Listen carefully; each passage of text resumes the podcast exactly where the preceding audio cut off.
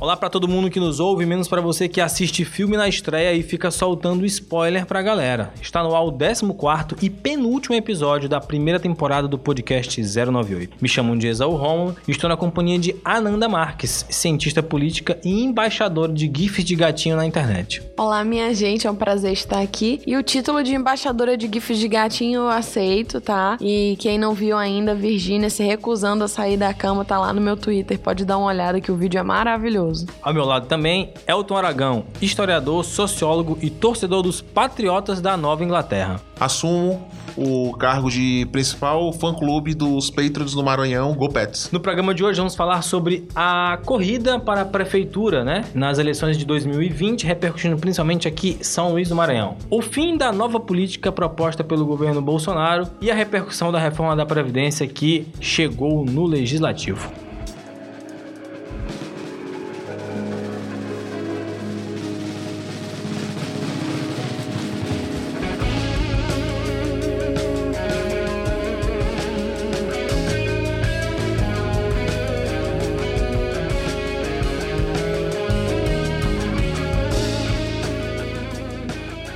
Então, gente, uh, próximo ano, 2020, já vai ter eleição de novo. Ano passado teve eleição, próximo ano tem eleição. E as eleições municipais, prefeito e vereador, elas funcionam como uma espécie de termômetro. Era o que a gente discutia ao longo dessa semana em off, que as eleições municipais elas preparam para as eleições nacionais e ao mesmo tempo elas são reflexo do que essas eleições nacionais conseguiram produzir em termos de aliança. E isso é, precisa ser observado porque é uma particularidade que nós temos no nosso sistema político. A gente não tem eleições gerais. Então, a cada dois anos, a gente monta alianças, destrói alianças, reforça alianças, tudo isso nessa, nessa grande festa da democracia. Não é não, Nanda Festa da democracia, muito bonito isso. Pena que não é de verdade. que bom seria se fosse verdade. Então, a, as eleições municipais, muita gente costuma ver ou como um resultado das eleições estaduais e, e federais, né? Ou como uma prévia. Mas, na verdade, eu consigo ver que é um processo é, simultâneo, é um processo recíproco, né? Assim como as eleições municipais elas engendram quais serão as futuras forças disputando as eleições gerais, é, o, o contrário acontece. Então, por exemplo, quando a gente vai olhar para o Maranhão, ano passado, nas eleições no Maranhão, por exemplo, a gente teve uma, uma coisa interessante, que é o fato que o senador o Everton Rocha, ele teve mais votos, né, e, do que o governador Flávio Dino, e ambos foram eleitos, né? E aí, muita gente ficou assim, poxa, mas por que, que ele teve mais votos, nominalmente falando, do que o próprio candidato a governador do estado? Aí muita gente falou assim, ah, isso significa que ele pode ser o novo, o próximo governador? Isso significa que ele tem mais força do que o governo do estado? E aí, quando a gente vai ver é, os dados de eleições municipais do Maranhão, Essa semana estava fazendo um levantamento disso, a gente vê que o PDT nas eleições de 2016 foi o partido que mais teve votos nas eleições municipais. Ou seja, quando você entende a capilaridade do PDT no estado, você consegue entender por que, que o senador do PDT foi mais votado. Exatamente, porque assim, quando a gente fez esse levantamento sobre as eleições de 2016, a gente viu que os três partidos com maior magnitude eleitoral do Maranhão foram PDT em primeiro, PCdoB em segundo e PSDB em terceiro. O que, que isso significa? Tem uma explicação histórica nisso, que vai desde o final da década de 80, quando Jackson Lago montou aí uma plataforma partidária bastante robusta e que ganhou diversas vezes as eleições. Quando não ganhou, perdeu de muito pouco as eleições municipais em São Luís. Isso mostra pra gente a força do partido aqui. Isso precisa ser levado em consideração num cenário de disputa, primeiro interna, nas forças de dentro do próprio partido. É importante lembrar que o prefeito Edivaldo Holanda Júnior foi eleito na, na primeira vez pelo PTC, mas ele mudou de, de partido. Hoje ele é do PDT, que sinal sinaliza a força que o partido tem. E aí isso já leva para a gente essas discussões. Quem vai suceder? Quem vai ser o sucessor do, P, do PDT em 2020? A gente teve o, o deputado federal Eduardo Brade, do partido PMN, que em 2016 teve uma votação bastante expressiva. E que começou na lanterninha, mas aí conseguiu inclusive ir para o segundo turno. A gente tem o PCdoB, que comanda o Palácio dos Leões e que hoje é vice na chapa do próprio Edivaldo. E a gente tem aí uma série de outsiders que querem se lançar à política, a exemplo de Wilson Witzel, a exemplo de Marcelo Bretas, de, é, Sérgio Moro. Cara, é tanta coisa que eu queria falar em cima disso que vocês estão comentando sobre essa questão de eleições municipais e tal, que eu acho que eu falaria tranquilamente aqui uns 20 minutos. É, eu vou começar assim por um ponto que para mim é muito caro e eu pretendo estudar isso mais a fundo daqui a um tempo. A gente começou brincando, a festa da democracia e tal, não sei o que, a gente tem eleição, a, a, existe meio que um, um, uma, um lapso entre as pessoas que a gente tem eleição a cada quatro anos, não, a gente tem a cada dois anos. É uma coisa assim que no Brasil a gente não entende muito a importância de ter essa eleição a cada dois anos. Eu entendo o que vocês falaram sobre essas, essa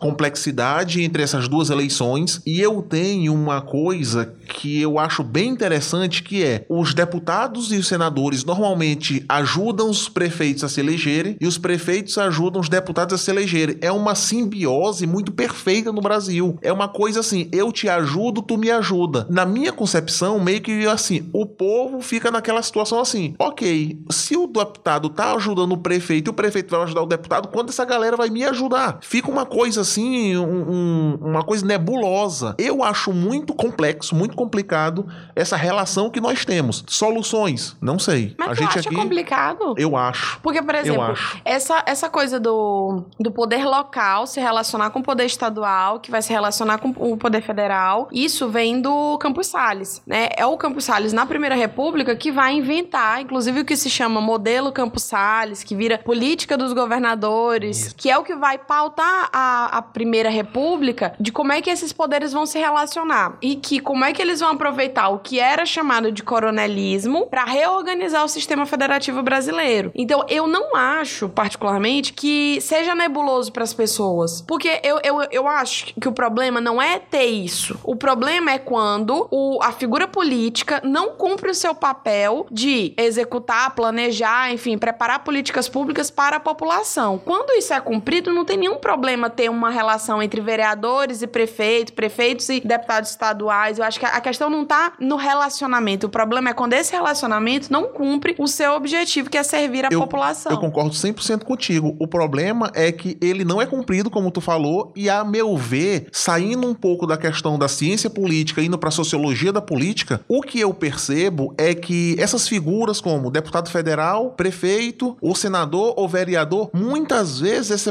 esse pessoal é todo da mesma família. E aí a gente tem um problema grave. Porque se essas pessoas, o pai é prefeito e o filho é deputado federal ou estadual, eles vão resolver os problemas de quem? Daquela região ou da sua própria família? Pra mim, esse é um grande problema, Que o entendeu? problema tá nisso, é em usar dessas, desse papel que deveria ser público por questões privadas. Concordo. E que principalmente tem uma coisa, mas quando a gente. E, e que isso casa, inclusive, com outras discussões. Resetar o sistema não funciona. Não. Ou você aprimora o papel dos atores políticos no jogo, mas simplesmente resetar o jogo não vai melhorar as coisas. É como a gente sempre fala, a democracia é uma coisa boa, ela tem muitas ferramentas que a gente pode usar, o problema é que a gente não usa as E ferramentas. ela custa caro. E quem usa, usa da forma que lhe convém. E o, o- o povo que poderia usar a seu favor, assim, passar o largo do que é a coisa. É, a questão que eu quero trazer aqui é que a gente precisa entender que o sistema político e o sistema eleitoral ele tem um modo de existir. Ele, ele foi montado dessa forma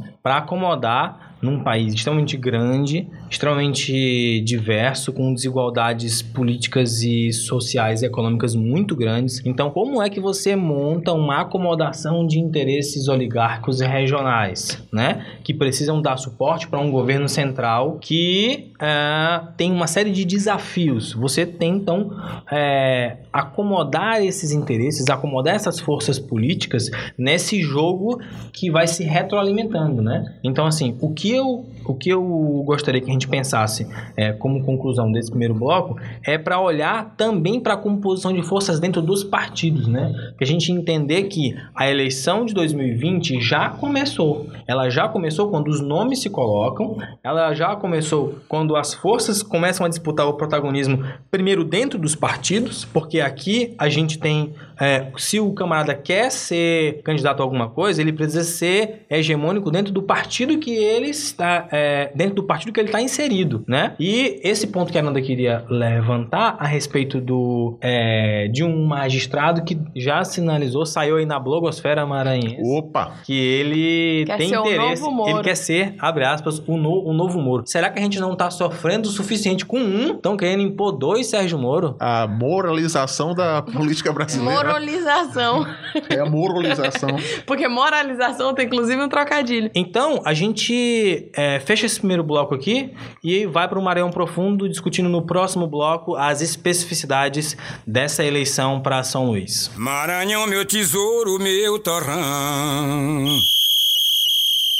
Maranhão Profundo. Maranhão Profundo de hoje a gente traz o município de Bom Jesus das Selvas, localizado na mesorregião oeste maranhense, microrregião Pindaré. População 31.320 habitantes. Prefeito Luiz Fernando Coelho do PCdoB. Gentílico de Bom Jesus das Selvas, duvido. Bom Jessuense. Gente, que, que trocadilho. E o aniversário da cidade, 10 de novembro. Olha, 10 de novembro é uma cidade escorpiana, né? Eu não gostava muito de escorpianos, mas aí eu descobri que o meu mapa astral, ele é completamente carregado de escorpião. Então, eu tô começando a, assim, reconstruir minha relação com o signo e acho que eu vou achar esse município legal. Um fato interessante sobre Bom Jesus da Selva, que eu gostaria de ressaltar aqui no programa, eu estava conversando com o senhor Carlos Lula, que Bom Jesus das Selvas antes chamava quilômetro 100, ou só 100, povoado 100, porque ficava, pertencia a Santa Luzia e ficava a 100 quilômetros de Açailândia. Quando foi para o município se emancipar, teve um plebiscito para escolher o nome do município e tiveram então três opções. Opção 1, o município vai se chamar quilômetro 100. Opção 2, vai se chamar Rei Pelé. Opção 3, Bom Jesus das Selvas. Agora E eu aí, entendi por que escolheram Bom Jesus das Selvas. a- as duas opções eram muito ruins. É o spoiler aí do que vai acontecer com o quilômetro 17 daqui a algumas décadas. Vamos lá.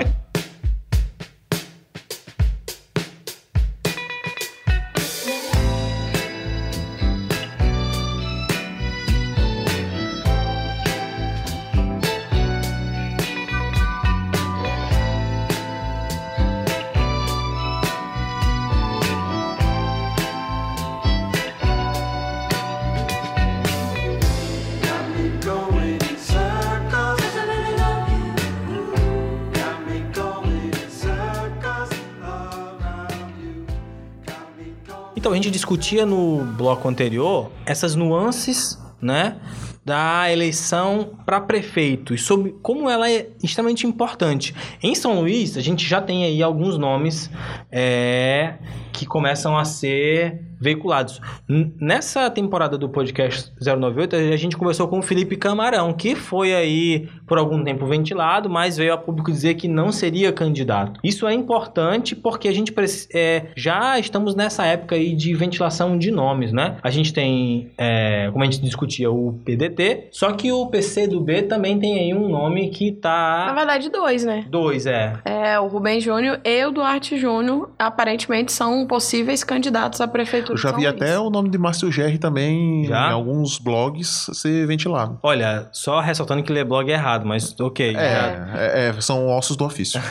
Então, assim, o Rubem Júnior é deputado federal licenciado e hoje secretário de Estado das Cidades. E o Duarte Júnior, que já esteve aqui no programa na treta da semana, é deputado estadual. Além deles, tem o deputado federal Eduardo Braide, do PMN. E aí a gente viu também no blog que lê blog errado, que o juiz federal Roberto Veloso sinalizou que tem interesse em Ser o novo Moro. Roberto Veloso. candidato É, a mas, por exemplo, prefeito. quem que vai ser o candidato do PDT? Ou Porque- assim, quem é Roberto Veloso? É, era uma o, era o que eu ia perguntar, mas eu só joguei o nome.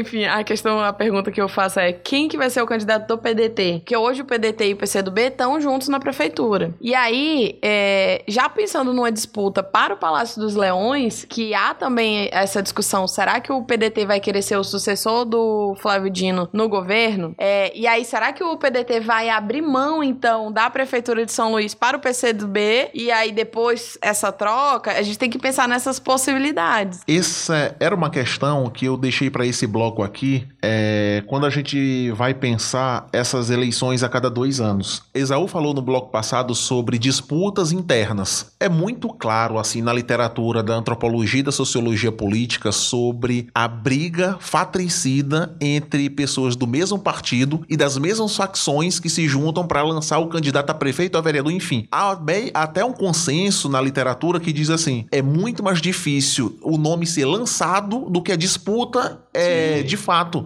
Porque para conseguir apoio dos seus pares dentro do partido da facção Para política, você ser competitivo dentro do partido. exatamente é, é a muito mais barreira. complicado. Sim. É, e aí, quando vocês é, levantam essa questão, a gente pensa assim: é, ok, Rubem Júnior, é, Duarte Júnior, pode ser, sei lá, Bira do Pindaré, pode ser alguém do PDT, não, vá, não vão ser todos que vão. A Flávio vai chegar e dizer: esse aqui é meu candidato. Sim. Será que Flávio vai pegar a mão de alguém e dizer: esse é meu candidato? Ele, como candidato, a alguma coisa lá daqui quatro anos, como a Nanda falou, esse jogo é muito complicado dentro do, do, do contexto do PDT. PDT é, é- é o prefeito. tem o pre- Historicamente forte, Historicamente historicamente, forte. capilarizado, teve uma votação expressiva em 2016, tá há oito anos, va- vai para oito anos comandando a prefeitura de São Luís. É, há, há um pouco menos, né? Porque ele, se- ele entrou como outro partido, o Holandinha, É, e sim. depois mudou. É. Aí eu vou pegar um ponto que eu acho bem interessante a gente, a gente discutir, que é o seguinte: algumas pessoas costumam acusar o PDT de ser uma oligarquia em São Luís, igual a família Sarney Uhum. dominou o estado durante 40, 50 anos. PSDB em Teresina. Pessoal, É, eu nunca vi nenhuma prefeitura em Teresina que não fosse do PSDB desde que eu nasci. O, o ponto que eu sempre, quando eu ouço isso, o meu ouvido sangra é, pessoal, para ter uma oligarquia é preciso ter muito mais elementos, é preciso ter Sim. muito mais recursos, enfim. Então, assim, o PDT, historicamente, como o Exau falou, comanda São Luís há muitos anos. Ok, mas eles têm o comando da capital. O PDT ter força a partir de 2016 para cá, com o Everton Rocha e tal, é uma coisa relativamente nova. O Everton Rocha teve muito voto ano passado também porque eram dois votos que os candidatos poderiam Sim. ter ao Senado. Sim. Então ele poderia se aliar a diversos deputados estaduais e federais e esses mesmos candidatos a deputado teriam outros senadores. Então, assim, o Flávio continua sendo a grande força política do Estado. Então, vai ser um embate forte? Vai. E aí, em São Luís, a gente tem que pontuar a questão do Rubem Júnior ter vindo pra Cecide. Não é à toa. Não é à toa. As pessoas acham assim: olha, ele vai ser um excelente secretário. Excelente secretário. Concordo, mas tá não, Pode é ser, pode ser. Só, não é só isso. O jogo é muito mais E complexo. aí, que é esse. interessante a figura do Duarte Júnior, por exemplo, é, que me lembra muito o Dória, sabe? Na- no seguinte sentido, o cara não era do partido, ele não tinha um histórico de participação política partidária, é, inclusive com um discurso muito de nova política, de gestor, de empreendedor e tal. É Eficiência. eficiência, de que eu tô fazendo diferente. Juventude. E que isso não é uma, uma, uma imagem associada ao partido. Se você for ver, inclusive, as cores que ele utiliza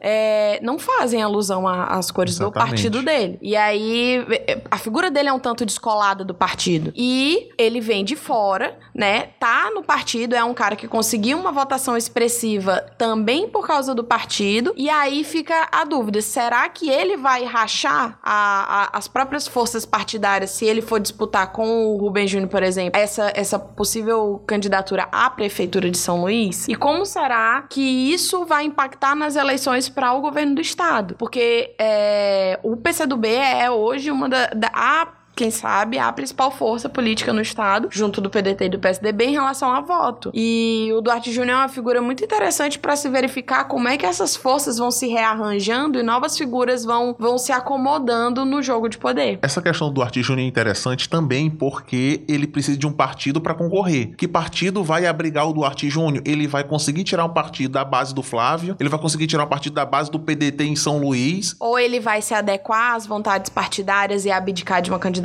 por exemplo? Será? Será? Pois Será é. que o projeto pessoal dele assim? tá abaixo de um, proce- de um projeto político coletivo? Diz assim, olha, em nome do grupo político não sairei candidato ou vou sair a vice. E eu lembrei do Dória porque o Dória foi pro PSDB, foi candidato à prefeitura, depois simplesmente é, engoliu também na. na- Engoliu o Goldman, Né? um mandou um bom recadinho pra Alberto Goldman, que era um cara com 30 anos de PSDB e saiu, bancou, brigou E virou governador. e virou governador. E vamos ver se ele na política. próxima não vai ser candidato à presidência também. É, isso Ele aí. rachou o PSDB. Tem dois aspectos que eu, que eu queria pra gente concluir essa, essa discussão. Um é o do Bride, né? Uhum. Como que o Bride foi uma nova. é, foi, foi uma surpresa na eleição pra 2016. Não, co- não coligou com ninguém. Foi um partido independente, com pouco tempo de TV, mas foi pra um segundo turno. Ele é. O candidato que seria o mais provável era o Wellington do curso, e ele, é, na reta final, com- conseguiu ir para o segundo turno, teve uma votação bastante apertada, fez uma.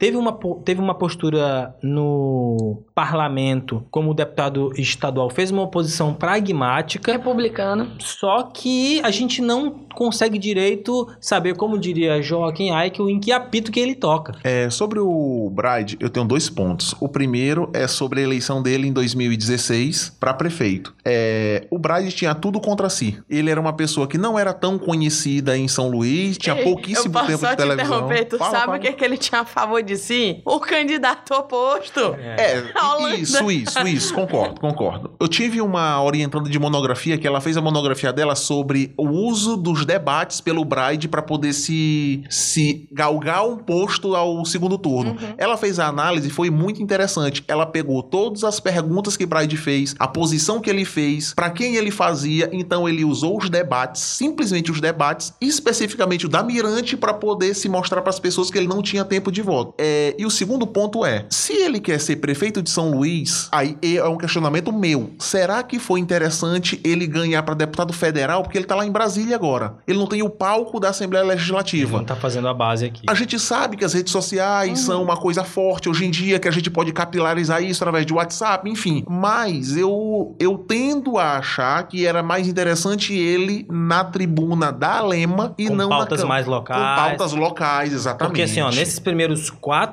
meses do ano, ele não teve uma atuação lá em Brasília relevante. É, e na Lema toda Ele- semana ele É, tava na mídia, é. porque ele realmente, enfim. E se ele for causava, pra né? Câmara pra ficar falando da Prefeitura de São Luís, Ele não, não faz vai fazer sentido. isso. Ele não vai fica- fazer fica isso. muito deslocado. Exatamente. É verdade. É, e com um partido como o dele é complicado. E como último aspecto aqui, para fechar esse bloco, a gente tem aí o juiz federal Roberto Veloso, que é, já sinalizou que tem um interesse de ser um novo Moro, né? Tem, Eu acho. eu acho que é essa onda do conservadorismo, é essa onda do judiciário na política, é essa essa onda Wilson Witzel mesmo, que tá que que a política é muito sedutora, imagina, ainda mais para os magistrados, né? Eu acho que é uma postura muito arrogante. Porque, assim, as pessoas acham que a política brasileira ela é toda pautada nas pessoas e ela até é pautada nos nomes individuais.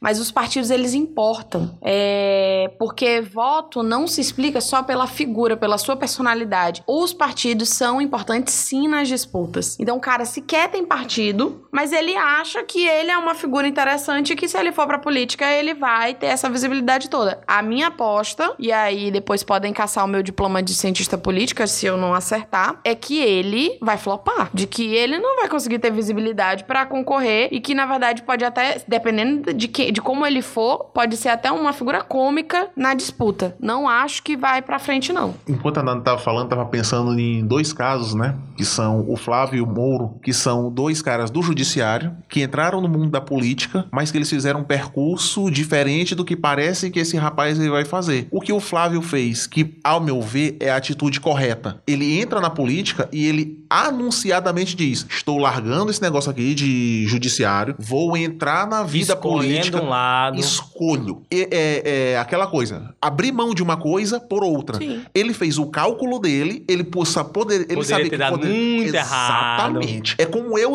eu sempre falo: se eu estivesse em, 2000, em 2006 e fosse brother do Flávio, eu diria assim: larga Meu isso de mão. irmão, não faça isso. Dá tuas aulas, continua aí como juiz federal, cuida da, família. Se meter com política é uma questão muito complicada. O Mouro é a prova disso, que saiu da política num barco praticamente já furado quando ele entrou, e aí agora tá degringolando, vindo, vendo pra onde vai. Na expectativa de ser ministro do STF. E eu acho que ser candidato à presidência. É, aí eu já São, acho... dois, são, é, são dois caminhos possíveis isso, isso. pra ele agora, né? Isso. E aí, esse, o Veloso, é como a Nando tá falando. Ele vai entrar por que partido? Ele vai começar a galgar postos a partir de é onde? uma postura, acima de tudo, antidemocrática, porque Arrogante. não respeita os partidos políticos e não se faz democracia sem partido. Ele vai entrar com base em que região? Como, por exemplo, o Flávio, o Flávio entrou na região de Caxias. Sim. Ele tem um mínimo de articulação com algum político que tem um bom reduto eleitoral para poder começar a vida política dele. É, é totalmente aleatório isso aí. Fenômeno Wilson Witson. Fenômeno E é Wilson por isso Witson. que nós estamos na ladeira abaixo. Vamos discutir agora a reforma da Previdência e as articulações do governo Bolsonaro no próximo bloco. Mas agora, a gente não pode deixar de falar da treta da semana. Muita treta, vixe, muita treta, vixe. Da treta. Treta da semana. Estou sentindo uma treta. Amiga, foi assim. A gente teve uma viagem para Pindaré, entendeu? E daí a gente foi para viagem, chegamos lá meio-dia. E daí, pessoal, come- a gente foi no restaurante, né? Começaram a servir a comida, mandaram carne e tal, mandaram várias comidas lá. Ah, que ela tava do meu lado, dançarino. E ele falou assim, mana, passa a carne aí pra mim. Aí na hora que fui passando o japa, puxou da minha mão, né? Dizendo que era dela. Até então eu levei na brincadeira, relevei e deixei pra lá. E aí veio, mandaram de novo carne. Eu peguei e falei assim, gente, não pega nessa, nessa carne, senão vocês vão acabar apanhando. Mas falei brincando, né? Ela, ah, pequena, me erra, entendeu? Eu falei, me erra tu. Aí ela começou. Aí começou aquela discussão, besta. Aí eu falei, tu tá pensando que eu sou o pessoal aqui, que todo mundo que tu humilha, tu tá enganada. Sei que isso foi uma confusão, a gente começou a discutir, eh, porque eu, eu- da altura que ela foi falando comigo, eu fui falando com ela, entendeu? Eu nunca fui de desrespeitar ninguém, nunca fui de, de humilhar, estar com ignorância com ninguém, e muito menos agredir. E aí ela pegou e veio gritar em cima de mim, veio gritar e eu em cima dela também. Ela pegou e meteu um tapa, né? Ela iniciou a agressão e deu um tapa, eu também fui em cima dela, dei outro nela e começou a confusão. E daí, desde então, eu já cheguei e vim, já, já fui procurar meus direitos, entendeu? Aí eu iniciei um processo contra ela e já foi encaminhado para mim fazer o corpo de delito no IML amanhã e vou prosseguir, minha irmã. Foi isso aí. Foi por causa de carne que ela veio me agredir, entendeu? As ignorâncias foi tudo por causa disso daí. Ela já é mal acostumada, entendeu? Mas comigo ela se ferrou. Tá pensando que eu sou o quê? Todo mundo, que ela já humilhou, que ela já falou tanta coisa, ela já me humilhou várias vezes também. Vem falar coisas pra mim, entendeu? E eu cheguei até discutir com ela e tudo, mas sempre relevei. Agora ela vem me agredir. Ah, minha irmã, já é mais embaixo. Eu não mereço isso, entendeu? E foi desse jeito aí, amiga. Boa tarde, gente. Aqui quem fala é a Japa do Rocha. Eu venho somente nesse exato momento me pronunciar, onde todos estavam pedindo, porque a prioridade para mim não era essa. A prioridade é a saúde da minha mãe, que devido a todas essas inverdades, injúria, calúnias, defamações ao qual estou correndo com meu nome, ela está neste momento em uma UTI, aonde eu fui dormir às 5 horas da manhã, resolvendo com a minha assessoria jurídica, com os médicos a qual estão acompanhando ela, e vim dizer a vocês, gente, por favor, muita gente me conhece de show, muita gente me conhece de lives e sabe que a minha infância, a minha origem sempre foi essa, pé no chão. Que, que absurdo! Vídeos que estão rolando em verdades. Mentira, não tem minha imagem. Quem acusa, prova. Então, vamos deixar isso com a justiça, vamos deixar com a assessoria jurídica. A minha prioridade é a saúde da minha mãe, a minha prioridade é a minha família e uma informação ao meu público. Tudo é fake news, tudo é inverdades. Eu só venho dizer a vocês, quem me acompanha, quem gosta do meu trabalho, sabe o quão verdadeiro eu sou, o, o quão isso é mentira, isso é inverdades. Então vamos deixar para a justiça julgar, não vocês, não quem tá aí do outro lado, tá bom? Eu desejo paz no coração de todo mundo, inclusive no meu e de quem tá precisando, tá bom? Japa do Arrocha é suspeita de agredir dançarina por bife. Confusão ocorreu em um restaurante do município de Alto Alegre do Pindaré. Esse caso inusitado aí que foi escrito pelo nosso amigo jornalista Jorge Raposo. Opa. Imagina Jorge Raposo redigindo essa notícia. Que a Japa do Arrocha, que é uma cantora maranhense, é, você pode jogar aí no YouTube, tem vários hits dela. Tava num, tava num restaurante, tava num restaurante em- no município de Alto Alegre do Pindaré quando rolou uma discussão por causa de comida. E aí eu fico pensando, você brigaria também por causa de comida, Elton Aragão? Ah, eu- Podem mexer no seu prato. Ah, Se eu fosse taurino, é, minha namorada Will, né, é taurina, né? E quando ela tá com fome, o negócio, ela vira bicho, cara. É. E ela, segundo ela, o ascendente dela é em touro e o negócio da fome é pior. Ó, então, Cylon talvez já- elas sejam Cylon taurinas, já, né? Cylon já tá sinalizando ali que não pode julgar quem reclama que o outro mexeu no seu prato. Mas né? eu queria a minha solidariedade ao George, grande fã da Lazio, do Santos e do New York Jets.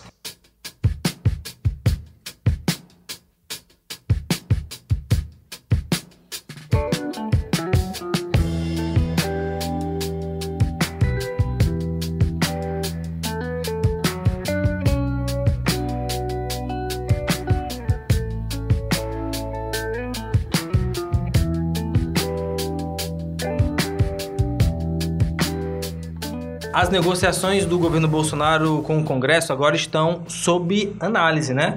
O governo Jair Bolsonaro venceu a primeira disputa da Câmara dos Deputados quando foi aprovado na terça-feira, 23 agora, na CCJ, o relatório favorável à reforma da Previdência. Essa é a notícia que saiu no Nexo Jornal, no matéria do Estevão Bertoni. Então, o que aconteceu foi que nessa semana o governo conseguiu a sua primeira vitória.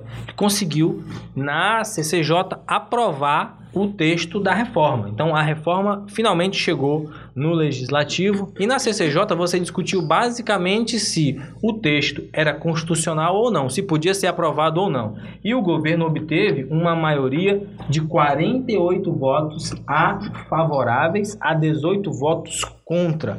O que acontece agora é que esse texto vai para a comissão especial, onde vai ser analisado em 10 no mínimo e no máximo 40 sessões o mérito, né? E que vai durar cerca de 60 a 70 dias. Vai durar cerca de 60 a 70 dias. Mas o que que chamou a atenção no meio disso tudo? Chamou a atenção a matéria da Folha de São Paulo dessa semana que diz assim: governo oferece 40 milhões em emendas para deputados que votarem pela reforma. O Onyx Lorenzoni, que já esteve aqui no programa, se reuniu com o Rodrigo Maia e as lideranças partidárias e disse assim: olha, mais 10 milhões por ano em emendas se vocês votarem com a gente o texto da reforma. Lembrando que os deputados têm eh, 15 milhões de emendas por ano Já garantidas. já garantidas. Ele tá pagando um bônus aí, na promessa de um bônus de 10 milhões a cada ano para cada deputado que votar a reforma, que daria um total de 40 milhões por deputado. O que, ao É fim de quatro anos, dá 12,3 bilhões, de Bilhões. reais. 40 milhões por cada um. É, 40 por cada um. Então, assim, se você está dizendo que a reforma da Previdência vai economizar bilhões, você está gastando mais bilhões para economizar outros tantos. Vocês conseguem fazer essa conta? Olha, eu acho que a gente tem que ir por partes, né? Vamos lá. Primeira coisa é, um, o discurso do Bolsonaro de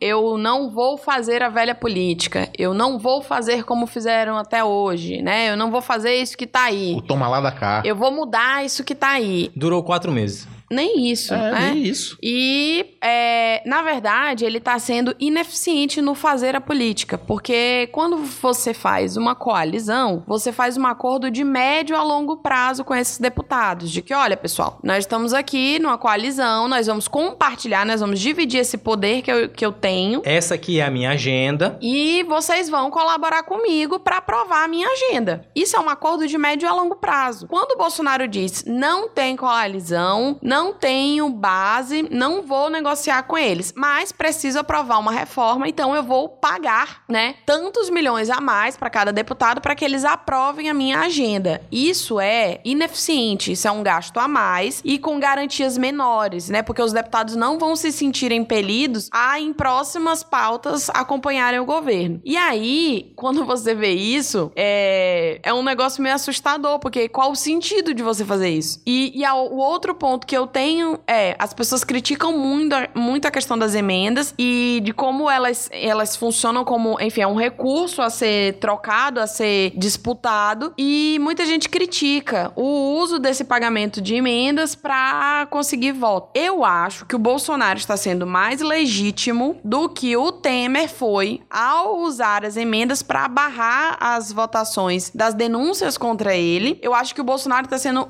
tem uma atuação mais legítima do que a do Temer nesse caso, porque, é Porque uma ele tá- pauta Ele tá distribuindo o recurso pra aprovar o que ele prometeu. Isso, é- E não pra se salvar. Ele tá fazendo isso de forma ineficiente, mas é legítimo. É, é esse meu sim. ponto, sabe? De que o Temer fez de uma forma imoral e ilegítima e ele tá fazendo de uma forma legítima. Eu vou tentar resgatar dois momentos históricos do Brasil recentes para tentar ilustrar o que está acontecendo nesse caso do Bolsonaro. O- Isso que a Ananda falou do presidente que, quando se candidata, ele faz uma coalizão e diz: galera, eu penso isso aqui. Estão comigo? É, são quatro anos, tá? Ou então oito, ok? Ok. O PSDB fez isso com o Fernando Henrique. O PT fez isso com o Lula. Nenhum desses dois partidos, pelo menos no primeiro mandato, teve grandes dificuldades de aprovar algumas, alguns pontos é, importantes da sua agenda. Por quê? Porque aqueles partidos que estavam com eles, é, leia-se, o principal deles, o PMDB, estava com eles. Então eles tiveram relativa facilidade para aprovar algumas coisas. O que o Bolsonaro, com o tal discurso da nova política, não vamos continuar esse negócio que tá aí, tá ok? Vou, não vai ter o tomar lá da cá. Óbvio que tem que ter o tomar lá da cá. Mesmo que no passado, em outros momentos, em outras situações, o tomar lá da cá exista sob outras, fo- outras formas, essa é mais venal, digamos assim, como a Nanda tá falando, do Bolsonaro, ela só é mais explícita. Mas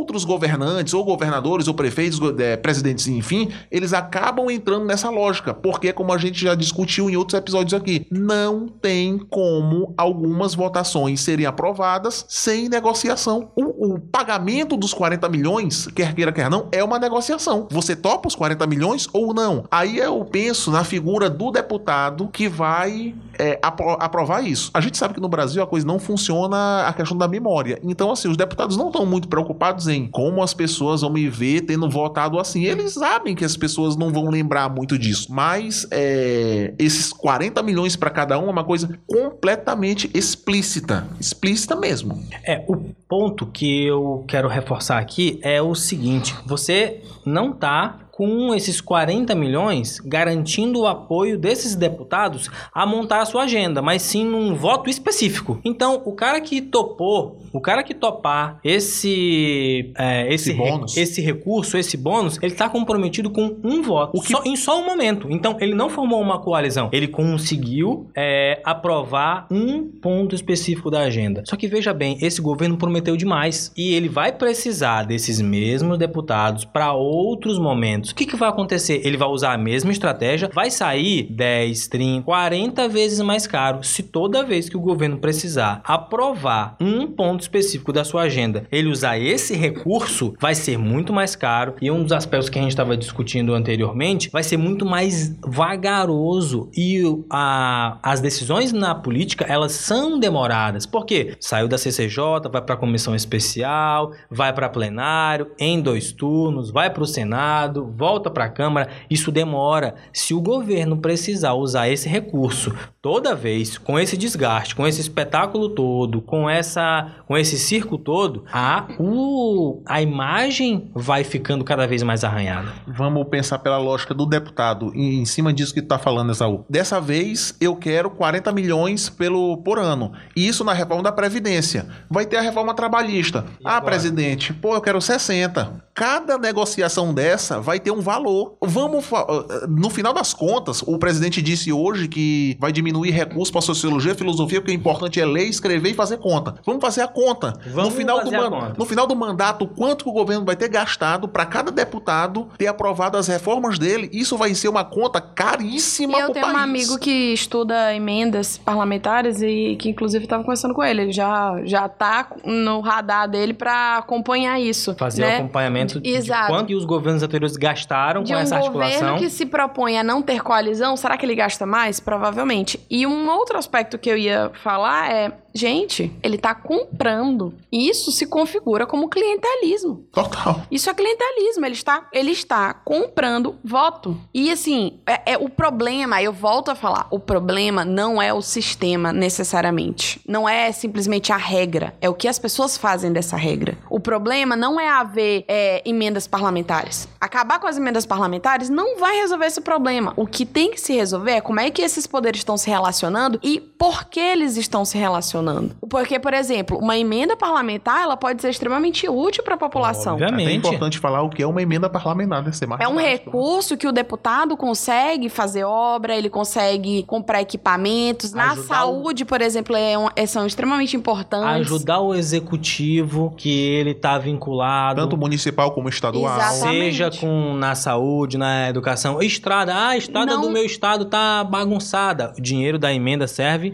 pra isso. Não é um recurso que o deputado simplesmente coloca no bolso e diz assim: ah, ganhei 40 milhões. Não é Vou isso. comprar uma Hilux. É pra ele, enfim, aplicar e devolver pra aquela população que votou nele, a população do seu território. Então, não é uma ideia ruim. O problema é como que ela é usada. Por... Aí eu volto a trazer o Temer. Era imoral o Temer usar a emenda pra, pra barrar a denúncia contra Pra ele. se salvar. Pra se salvar. Isso é imoral. Agora, se for pra uma agenda, por exemplo, no caso do Bolsonaro, que é a de governo dele, ok, ainda é razoável. Mas da forma como ele tá fazendo, isso é E a, clientelismo. e a diferença é que ele prometeu uma coisa, tá cumprindo outra e não consegue assumir nem pro eleitor, que é o eleitor dele, que em tese acredita no que ele tá fazendo, acredita que a reforma é uma coisa boa, ele não consegue assumir, pelo, pelo menos nesse primeiro momento, que é, ele, tá nego, ele tá negociando, ele continua negando que esteja negociando. O que eu acho que a gente precisa entender é, já houve um desgaste, uma morosidade, uma e ficou claro que o governo não tem nenhuma articulação na CCJ. Sim. Como é que isso vai acontecer quando for na votação do plenário? Que, Que é a a gente abrir, complicada. que a gente abrir para aquela transmissão maravilhosa que a gente vai ter lá. Vai ser. A gente mais tem um- que juntar. ma- é, mais um episódio que a gente vai lá ficar em frente à TV ou na internet e acompanhar a votação do plenário da reforma da Previdência. Vai ser então, assim, comédia. é, é um, é um espetáculo. Nós estamos na rota de colisão disso. E isso nos leva também, Silon Souza, para o bullying do futuro. Bullying do futuro. O bullying do futuro de hoje é exatamente esse. Teu pai acreditou na nova política. Teu pai acreditou que o Bolsonaro ia fazer diferente, Ananda. Meus filhos não vão poder me acusar disso. É, disso os meus filhos também estão isentos. É, só posso dizer que é uma pena, né? Que as pessoas acreditem nessas coisas.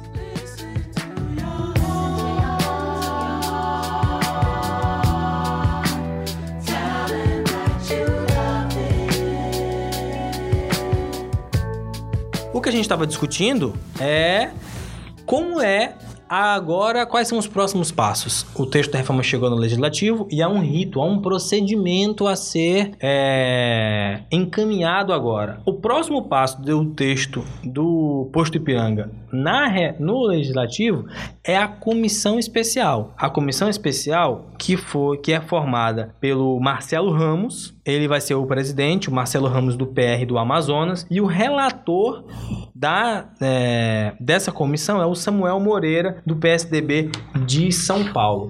O que faz o presidente, Ananda?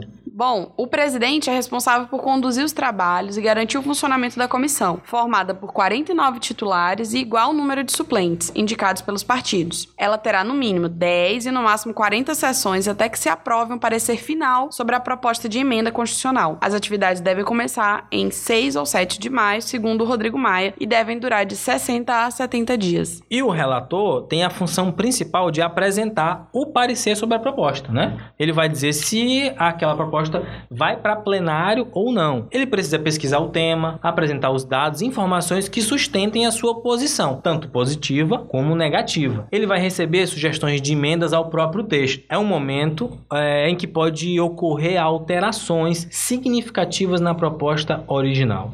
O texto vai ser apresentado e discutido e Quando for votado, vai servir de base para a próxima etapa, que é a votação do projeto em plenário. E aqui tem um ponto que eu queria discutir com vocês. Nesse momento que o relator vai sustentar a sua análise, o Ministério da Economia colocou sigilo nos dados. Me diga como é que a gente vai discutir se a reforma é boa ou não, se ela tem sustentação ou não, se os dados estão em sigilo. Me explica isso aí, Aragão. Sabe o que eu lembrei quando eu vi exatamente essa informação do, do sigilo dos, dos dados da, com relação à reforma da Previdência? As pessoas querem, o relator, as pessoas que apoiam isso, eles querem fazer a mesma coisa que o eleitorado do Bolsonaro fez ano passado: um cheque em branco. Votar no escuro. Exatamente, porque o que aconteceu ano passado? As pessoas não tinham a menor ideia, o plano de governo dele era assim, um, um PowerPoint de algum aluno da sétima série e se votou no cara. É pra mudar tudo aí e tal. Ok. O que tá se querendo com esse sigilo aí é quando a coisa chegar lá na- no plenário, ah, mas eu não sabia que era desse jeito. Isso. Isso é extremamente perigoso. É, que economista, por exemplo, vai respaldar um estudo desse aí? Existe estudo sobre alguma coisa? Ou tudo isso aí vai ser com base em nós vamos conseguir economizar um trilhão em 10 anos? Me Como? diga de onde De vai onde? vir esse dinheiro. É, mas isso aí é, vale um comentário de que um dos problemas de se fazer ciência é que ciência demanda método, demanda técnicas e demanda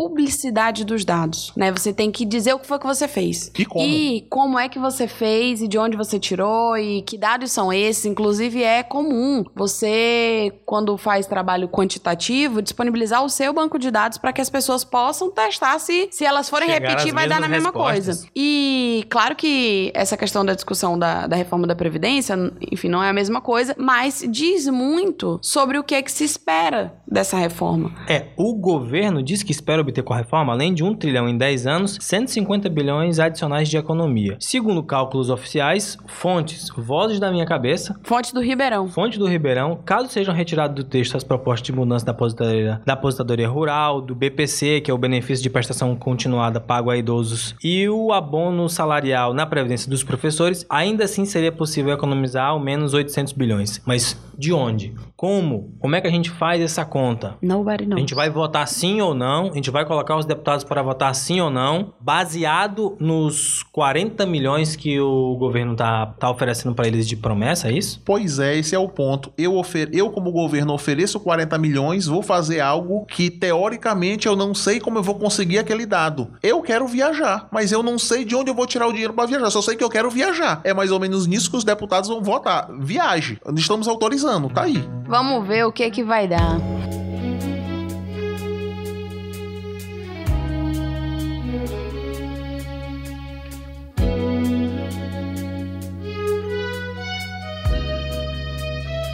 Pessoal, é isso. O podcast 098 fica por aqui. Lembrando que a trilha sonora de hoje, a gente tocou Duran Jones and The Indications. Estou um pouco aficionado com essa banda. E se vocês quiserem, também a gente tem a playlist aí da de tudo que toca aqui no programa no Spotify. Se vocês quiserem mandar a sua sugestão também, fiquem à vontade, desde que não seja Jorge Vecilo. Lembrando que o podcast 098 é uma idealização de Exaú Romo e Ananda Marques, produção de Elton Aragão e Matheus dos Anjos, design Kainan Oliveira, edição e direção Cylon Souza.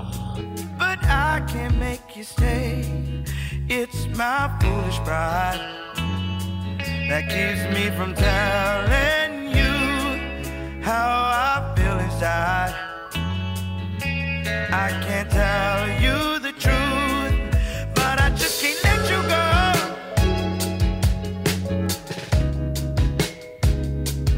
No, I just can't let you go. And if I told